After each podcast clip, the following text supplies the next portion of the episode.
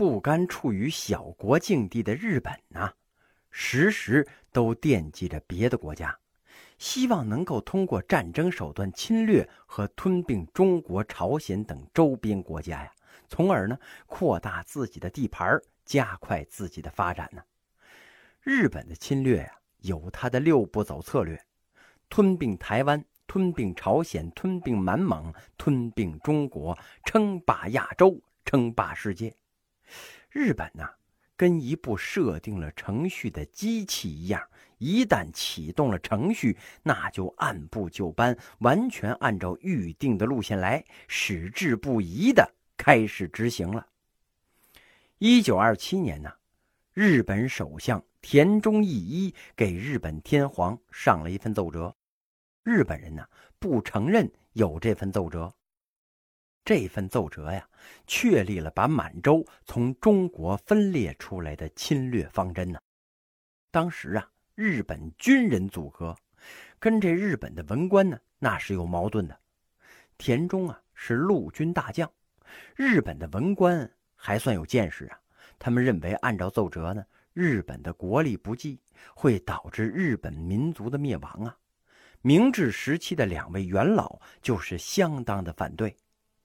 田中义一的奏折上说呀：“我帝国欲征服世界，必先征服支那；欲征服支那，必先征服满蒙。”日本这是别有用心呢。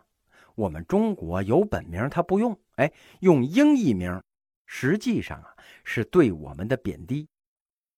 田中要征服的满蒙啊，就是东北。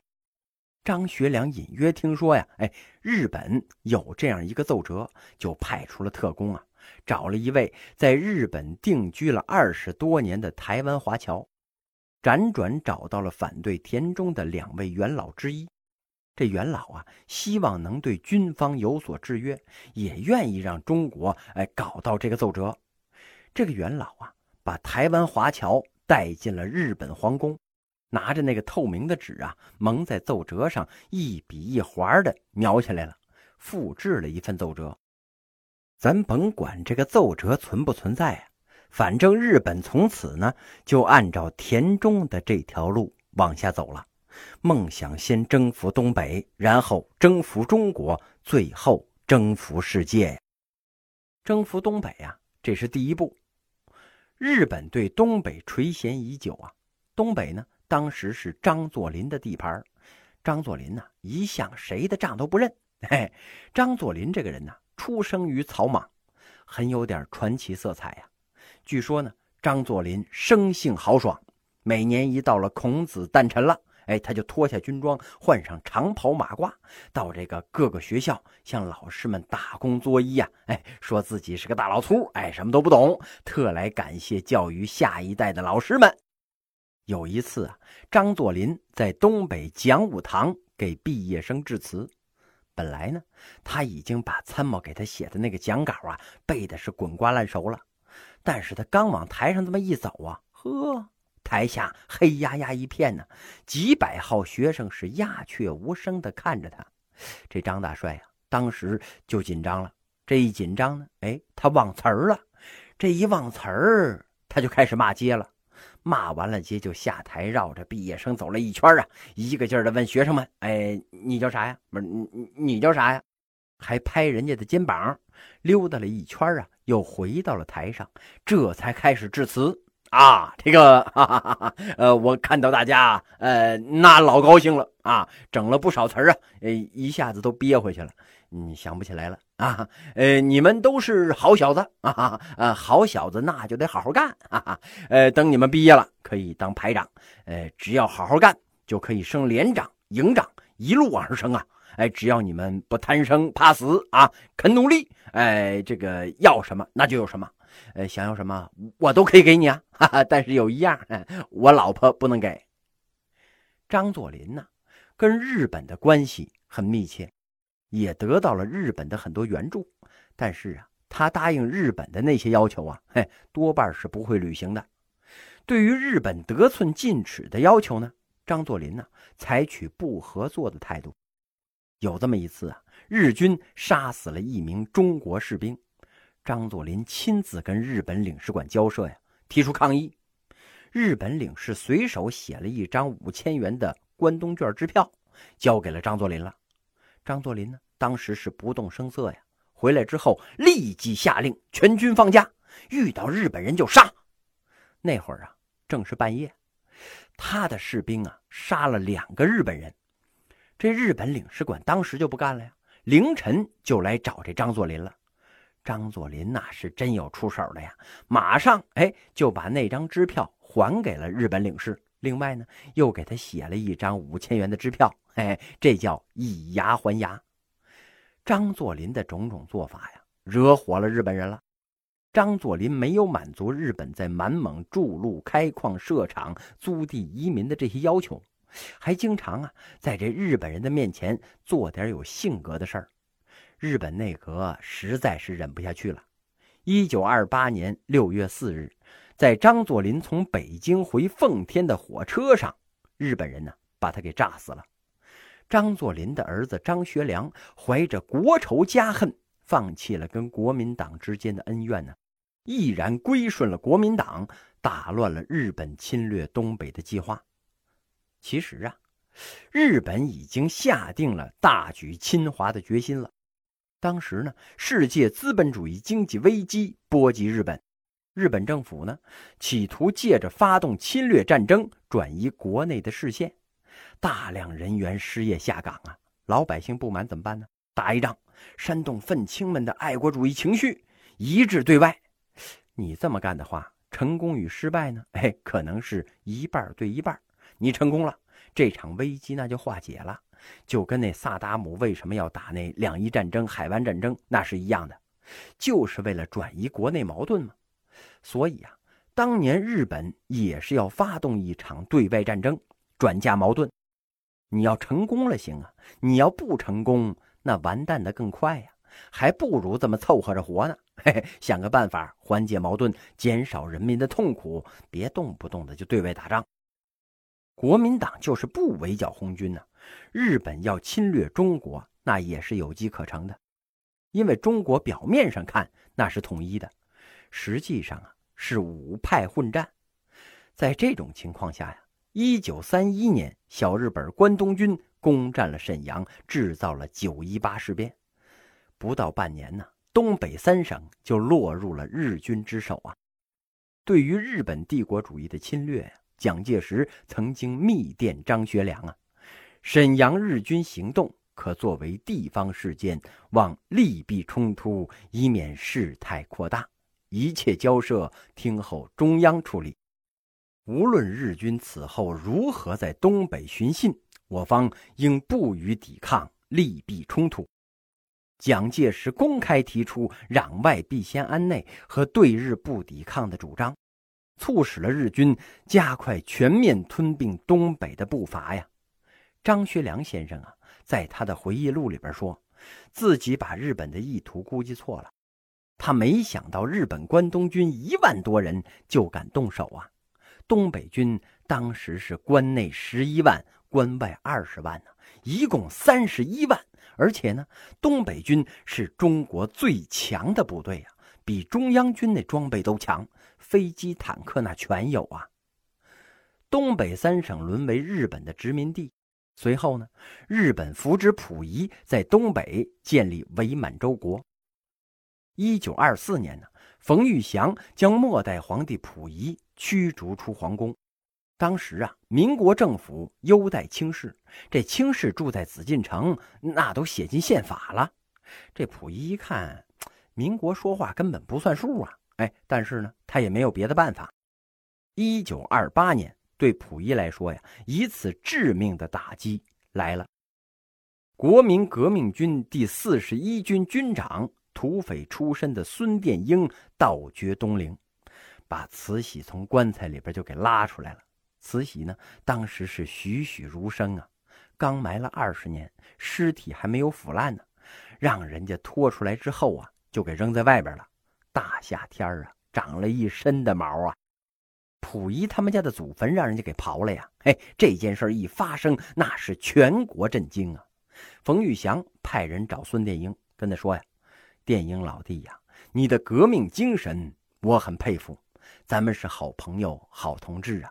在反对清朝这一点上，我干的是活的，把称孤道寡的溥仪从皇宫里赶走了；你干的是死的，掘开了慈禧墓，盗走了金银财宝。你革命比我彻底呀！我不过是把皇帝逐出宫去，你却是把宣统的祖宗扔在了坟外边了。对于孙殿英挖坟盗墓的行径啊！国民政府一直没有个说法。溥仪呢，心一横，跟着日本特务去了东北，做了伪满洲的皇帝。不愿做亡国奴的东北人民呢，自发组成了抗日义勇军。义勇军呢，没有统一领导，很快呀，被日军个个击破呀。义勇军里边最大的一股啊，是原东北军黑河警备司令兼步兵第三旅的旅长马占山的部队。马占山呢，出身绿林。九一八事变之后，张学良让他出任黑龙江省政府代理主席兼军事总指挥。一九三一年十月十六日，伪军张海鹏部向嫩江桥发起了进攻。这马占山呢，率部将其击溃。他明确表示啊，吾奉命为一省主席，守土有责，一息尚存，绝不敢使尺寸土地。沦于异族啊！他是奋起抗日，血战嫩江桥，打响了武装抗日的第一枪啊！成为名冠中外的抗日名将。为了加强对东北抗日武装的领导啊，中国共产党派出了大量优秀的干部到东北组织抗日联军。这杨靖宇、周保中、李兆林、赵尚志，那是主要的领导人呢。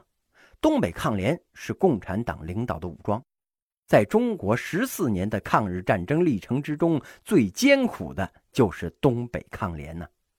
东北是块宝地呀，日本人说呀，宁可放弃本土，绝不放弃满洲。长春伪满洲国八大部到今天呢，还是政府机关、医院、学校的办公场所，雄伟壮丽，非常的坚固啊。日本人想着呀，有朝一日把天皇迁到长春去，按照建设自己国家的热情建设伪满洲国。东北什么都好啊，自然资源丰富，有森林，有河流，有平原，有矿产呐。就是呢，呃，气候酷寒，东北的冬天呢，树叶都掉光了，树皮冻得刀都刻不动，草根啊都让那个雪覆盖着，熊也冬眠了。抗联在东北坚持到一九四零年，那着实是不易呀。日本关东军呢，号称是皇军之花，那是日本最精锐的部队，人数最多的时候啊，达到了七十五万。抗联人数最多的时候啊，四点五万，那装备更是没法比呀。东北抗日联军成立之后啊，强有力的打击了日本侵略者。动摇了侵略者的大后方啊！日本侵略者不得不调集大批的部队，一次又一次的进行疯狂的围剿，实施了三年治安肃正计划。再加上抗日联军跟上级党组织失去了联系，地方党组织啊遭到了毁灭性的破坏，粮食、药品、盐，哎，这些给养啊完全断绝了。许多优秀的指战员壮烈牺牲啊，部队损失惨重。从一九三九年到一九四零年呢，东北抗日联军的游击战争转入极端艰苦的斗争阶段。一九四零年呢，周保中、李兆林将军率部退往苏联。一九四五年，跟着苏联红军打回来的苏联远东方面军步兵第八十八旅，实际上都是原来的抗联老战士啊。杨靖宇将军不愿意去苏联，想率部入山海关跟八路军会师，结果呀，三百多人被日伪军包围了，全军覆没呀。被敌军包围之前呢，杨靖宇独自一个人躲进了原始森林，隐藏了二十多天，草根都没有了，只能吃自己身上的棉袄，渴了呢抓一把雪呀。二十多天之后，实在是忍不下去了。出山寻找食物，结果呢被日伪军给包围了。日本人对他是非常的敬佩呀，高官厚禄劝降，饿了二十多天的杨靖宇啊，用尽最后的力气喊了一声：“哼！谅你倭寇区区弹丸四岛，断无亡我中华之力。”讨伐队对杨靖宇实施的呀是逐步包围的方式，步步逼近，最终啊完全包围了他。日本人一直争取劝降杨靖宇啊。可是啊，他依然不停的用手枪向讨伐队射击，交战二十分钟啊，一颗子弹击中了他的左腕，啪嗒一声啊，他的左手的手枪就掉在了地上。他继续用这个右手的手枪应战呢。就是因为这样啊，讨伐队琢磨过味儿来了，生擒杨靖宇那实在是不容易呀，赶紧加强火力。杨靖宇将军呢？就壮烈殉国了。杨靖宇阵亡之后啊，日军指挥官对这个在寒冷的环境之中几十天没有粮食供给的中国将军为什么能够存活下来，非常的好奇呀，下令解剖他的遗体，希望发现呢，在饥饿严寒条件之下野外生存并战斗的秘诀。结果呢，在杨靖宇的胃里啊。发现的只有树皮、草根和棉花呀！侵略者是大感震惊。当年杀害杨靖宇的岸谷龙一郎，特意呀为杨靖宇举行了慰灵祭。这个人呢，后来在日本投降之前自杀了。一九四五年八月呀，苏军解放长春，在伪满军政部发现了一个泡在防腐液里的人头，就准备给扔了。幸好啊，当时有原来抗日联军的人在旁边，觉得这个呀像是杨靖宇将军的遗首啊，及时制止，并向上级报告。周保中一听说这事儿啊，马上就赶过去辨认。面对战友的首级呀，周保中热泪盈眶，然后派人把杨靖宇的首级好好的保存。一九四八年末，送往了哈尔滨东北烈士纪念馆。一九三三年，国民党爱国将领蔡廷锴、李济深在福建成立了中华共和国人民革命政府，社会各阶层的民众都开始抗日了。随着中日民族矛盾的加剧，中共提出建立抗日民族统一战线。民族统一战线呢，囊括了中国的各个阶层啊。宋庆龄抗日，蔡元培抗日。国民党将领冯玉祥跟共产党员吉鸿昌组织察哈尔民众抗日同盟军，中国各个阶层都自发抗日了。吉鸿昌将军呢，本来是冯玉祥的部下，西北军的军长啊，奉命剿共。听人家说呀，这个红军是仁义之师，苏区呢那是尧天顺日啊。他不信，干脆啊亲自化妆成商人进入了苏区。一进去呀，哎，就被人家给认出来了。吉鸿昌将军呢，身高一米九六，南方这种身材啊非常少，身高说明一切呀。吉鸿昌自投罗网啊，红军非常的开明，让他随便的参观。吉鸿昌看完之后，就申请加入中国共产党了。中共是欣然接受，吉鸿昌成为了秘密党员，负责兵变。蒋介石发现吉鸿昌有谋反之意呀，就解除了他的军职，逼迫他出国考察了。一九三一年九月二十一日啊，坚定抗日的吉鸿昌将军被蒋介石逼迫下野，到国外考察实业去了。传到了美国，吉鸿昌呢就接二连三的遭到了意想不到的刺激呀。他这么一看，嘿，这个地方的头等旅馆。不接待中国人，却对日本人是奉若神明啊！有这么一次啊，吉鸿昌要往国内邮寄衣服，那邮局的职员呢，竟然说世界上已经不存在中国了。吉鸿昌是非常的愤怒啊，刚要发作，陪同的使馆参赞就劝他：“哎呀，你你为什么不说自己是日本人呢？啊，只要说自己是日本人，那待遇那就不一样了呀！”吉鸿昌当时就火了。你觉得当中国人丢脸吗？啊！可是我觉得当中国人光荣。听众朋友们，大家好，我是主播东阳。